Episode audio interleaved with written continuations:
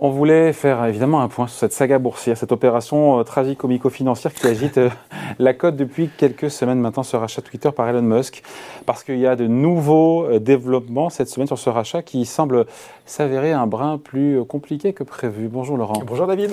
Laurent Grassin, directeur de la rédaction de Boursorama. on va revenir en arrière, on est le 4 avril, c'était il n'y a pas si longtemps que ça. On apprend que le fantasque milliardaire américain, patron de Tesla, a pris une grosse participation dans le réseau social, dont il est, comme chacun sait, un fervent utilisateur. Ah Ah, oui, oui fervent utilisateur, c'est bien résumé. Euh, oui, oui, près de 73,5 millions d'actions de Twitter, 9,2% du capital euh, de l'entreprise. Je vous passe en fast-forward les épisodes qu'on suivi parce qu'il y a eu est-ce qu'il va siéger ou non au conseil d'administration? Il voulait pas, lui. Hein. Et il voulait pas, puis il voulait Bref, voilà. Euh, il y a eu cet épisode aussi assez bref de la poison pill, de la pilule empoisonnée de Twitter qui, voyant ses velléités de monter au capital d'Elon Musk, se dit Ah, on ne va pas se faire racheter, on va pouvoir se défendre. Puis finalement, ça a été abandonné. Et puis, on va aller directement au 25 avril où on apprend, euh, comme vous l'avez dit David dans votre lancement, que Twitter accepte l'offre du milliardaire, hein, le conseil d'administration qui euh, recommande à l'unanimité aux actionnaires d'apporter à son offre, on va retenir ce chiffre parce qu'il est important, 54 dollars 20 par action, ce qui mm. valorise l'entreprise, vous l'avez dit, 43, 44 milliards de dollars. Voilà, au moment où cette annonce de rachat euh, elle est faite, est-ce qu'on sait comment il, euh, il finance cette offre? Oui, et c'est ça qui est intéressant. Elon Musk. Oui, Elon Musk. C'est ça qui est intéressant parce qu'il y a en gros 25,5 milliards de dollars de dettes qui se décomposent en un prêt bancaire traditionnel et un prêt sur marge. Vous savez, le prêt sur marge, ça vous permet d'emprunter en apportant des actifs en collatéral, en, garantie. exactement. Ce collatéral, c'est plutôt l'expression anglo-saxonne. Et euh, sur ces, bah, justement, sur ce, sur ce prêt sur marge de 13 milliards, la garantie, ce sont des actions Tesla. Sauf que euh, bah, euh, finalement, euh, Elon Musk, il a déjà une grande partie, plus de la moitié de ces actions qui sont gagées. Souvenez-vous, on avait parlé de ce milliardaire sans le sou qui avait l'essentiel de sa fortune placée justement au sein de ses entreprises et qui n'avait pas comme ça des masses de liquidités. Oui. Et donc peu de temps après, et puis pardon, je termine, 25 milliards de dettes pour faire simple, et puis 21 milliards apportés par, par Musk de sa poche, avec, bah, là aussi, on, comment dire, on soupçonne euh, euh, de la vente d'actions Tesla, probablement de SpaceX aussi. Et d'ailleurs, peu de temps après, il vend jusqu'à 8,5 milliards d'actions Tesla. Et l'autre euh, mouvement qu'il va faire dans la foulée, c'est finalement aller faire la tournée des popotes hein, de, ses, amis à lui. Alors, c'est pas tout à fait les mêmes que les nôtres. il va voir Larry Ellison, voir le prince et homme d'affaires saoudien Al-Walid Ben Talal pour finalement essayer de, de, les faire rentrer, de les faire participer à cette opération et surtout, surtout voilà, de, de réduire la taille de ce prêt sur marge, qui est quand même de 13 milliards de dollars, rappelons-le.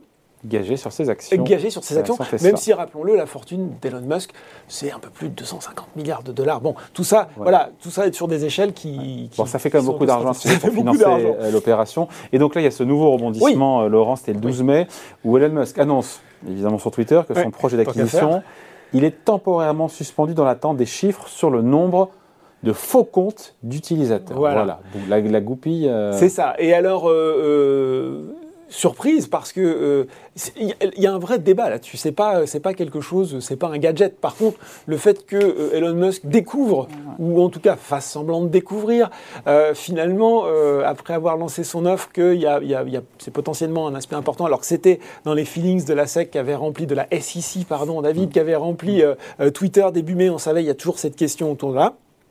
Euh, euh, Twitter estime le nombre de ses faux comptes 5%. Autour de 5%.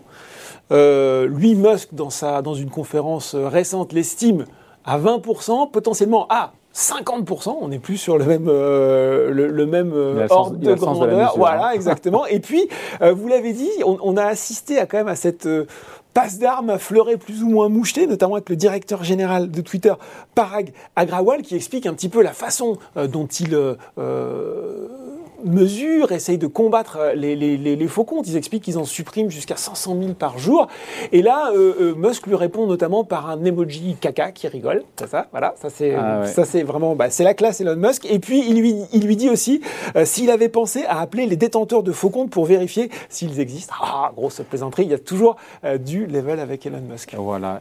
est-ce qu'il n'est pas en train de reculer, le patron de Tesla? Est-ce qu'il n'est pas en train de se dire qu'il fait une erreur en rachetant, euh, voulant racheter Twitter et qu'il est en train de chercher une porte de sortie pour faire machine arrière? Alors, ben, c'est tout l'objet finalement de ça, parce qu'on sait que derrière les fanfaronnades, derrière les emojis caca, il y a souvent les sondages foireux, entre guillemets, pour ah savoir... Ah oui, il avait fait un sondage Voilà, si, est-ce que je dois vendre des actions Tesla euh, parce que j'avais des, ils avaient des problèmes d'impôts, là, on a oh. aussi parlé.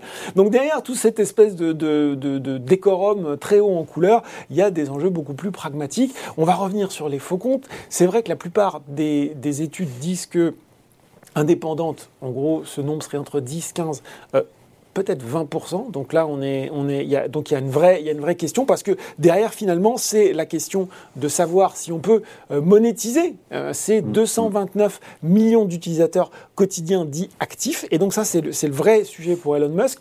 Il y a aussi, on l'a vu, bah, finalement, euh, son financement parce que, parce que David, on en parlait la semaine dernière, le Nasdaq s'est gentiment mm. cassé la figure, continue à se casser la figure, et que euh, bah, Tesla aussi, euh, par un effet de vase communicant, d'ailleurs quand Elon Musk a dit qu'il arrêtait d'acheter Twitter sur ce truc des faux comptes, mm. l'action Tesla a remonté. Donc porte de sortie ou pas, ou euh, façon de dire, bah, finalement, euh, j'ai peut-être payé un petit peu trop cher en première, en première instance pour, euh, pour le petit oiseau bleu. Ouais. Si on parle de, de monétiser les comptes, c'est que mm. derrière, il y a la question, finalement, c'est l'alpha et l'oméga, c'est de savoir si Twitter est rentable. Bah oui, parce qu'on en a finalement assez peu parlé dans toute cette histoire. On a parlé de, des intentions d'Elon Musk, de, de, rétablir la liberté de parole, d'en faire tout, un tas. Voilà, on a beaucoup parlé de ça. Par contre, tiens, finalement, en tant qu'entreprise, Twitter, qu'est-ce que ça vaut? Eh bien, David, depuis sa création en 2006, Twitter n'a connu que deux années de profit. C'était 2018 et 2019. Donc ça fait quand même pas lourd. Premier trimestre 2022, le chiffre d'affaires, alors lui, il continue à augmenter. Donc il y a vraiment une progression de la croissance et tout. C'est 16% au premier trimestre, 1,2 milliard de dollars. Le résultat opérationnel, lui, eh ben, il reste dans le rouge, perte de plus de 128 millions de dollars. Euh, euh, on a une marge quand même sur l'année 2021 de 5%. On n'est pas, on est presque plus dans une marge de constructeur automobile que de, que de groupe de tech. Il faut savoir quand même qu'au premier trimestre, le revenu moyen par utilisateur, c'est vraiment un indicateur important pour ce type de groupe, eh bien, il était euh, inférieur d'environ 46% à celui de Meta Platforms, la, la, plateforme, bah, Meta Platforms, donc c'est Facebook, voilà. Et donc toute la question est de savoir finalement quel nouveau euh, business model pour Twitter? Est-ce que c'est plus d'abonnement, comme l'a évoqué Musk, pour avoir mm. des revenus euh, plus récurrents? On voit que jusqu'à présent, c'est quand même pas. Euh, c'est cette euh, initiative qui a commencé à lancer Twitter et, se développe pas à vitesse grand V. Et ce sera, ça posera bien sûr la question euh, de faire de la publicité, de faire plus de publicité, de réussir à monétiser plus. Et puis là aussi, il y aura une question d'endettement avec cette opération. Si elle devait se, dérouler un petit peu comme ça, la charge de la dette de Twitter exploserait. Ça voudrait dire qu'il faudrait cracher du cash, si je puis dire, très très vite, très fort. Bon, euh, qu'est-ce qu'ils en pensent les investisseurs quand, euh, euh, quand on regarde le cours de l'action Peut-être ils semblent pencher pour le fait que cette transaction devrait capoter Alors oui, il y a un analyse de Webbush Securities, agence américaine, qui disait que là on était pour lui à, un niveau de, 50% de voilà. Alors c'est une chance sur deux que ça marche ou que ça marche pas. On, se mouille, se mouille pas trop, voilà. Ce qui est sûr en tout cas, c'est que le marché, qu'est-ce qu'il en pense lui? C'est un Twitter aujourd'hui autour de 37 dollars, alors que quand l'offre est à 54 dollars 20. Donc, le marché Donc pour le moment, le marché peine à y croire. Euh, en tout cas, il peut toujours croire, euh, puisque Musk a quand même dit à un moment, il a dit si, si, je suis toujours euh, euh, engagé à racheter Twitter. Et ce qui est intéressant aussi, c'est que le conseil d'administration de Twitter, qui au début pensait à cette pilule empoisonnée, dit maintenant, ah non, non, mais si, si, nous on est super motivés pour travailler avec Elon Musk et, qui, rachète Twitter. Donc eux, ils sont, ils sont à fond maintenant lancés pour que, pour que l'opération se fasse. Au prix initial, voilà, je pense que c'est finalement tout l'enjeu. Est-ce que ce sera 44 milliards? Est-ce qu'à un moment, vous savez d'ailleurs, c'est pas euh, sans une certaine mesure, sans nous rappeler peut-être ce qui s'était passé avec LVMH et Tiffany, où euh, il y avait eu cette acquisition avant, avant le Covid, et puis mm. finalement on s'est dit, tiens, est-ce que je suis pas en train de surpayer quelque chose? Là, là, c'est, là, c'est pas le Covid, c'est la chute du Nasdaq, et donc est-ce que c'est pas une façon de tordre gentiment le bras de tout le monde?